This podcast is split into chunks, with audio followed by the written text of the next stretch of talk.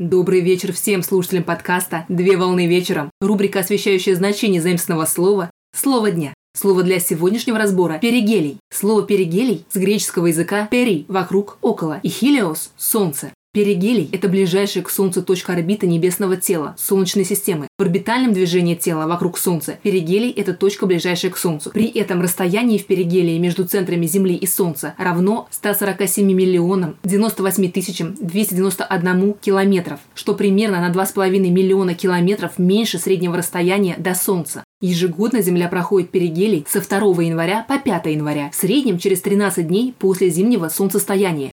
Антонимом перигелия является афелий, апогелий. Это наиболее удаленная точка орбиты от Солнца. Ежегодно Земля проходит афелий с 3 июля по 7 июля, в среднем через несколько недель после летнего солнцестояния. Воображаемую линию между афелием и перигелием называют линией перицентра. На сегодня все. Доброго завершения дня. Совмещай приятное с полезным. Данный материал подготовлен на основании информации из открытых источников сети интернет с использованием интернет-словаря иностранных слов.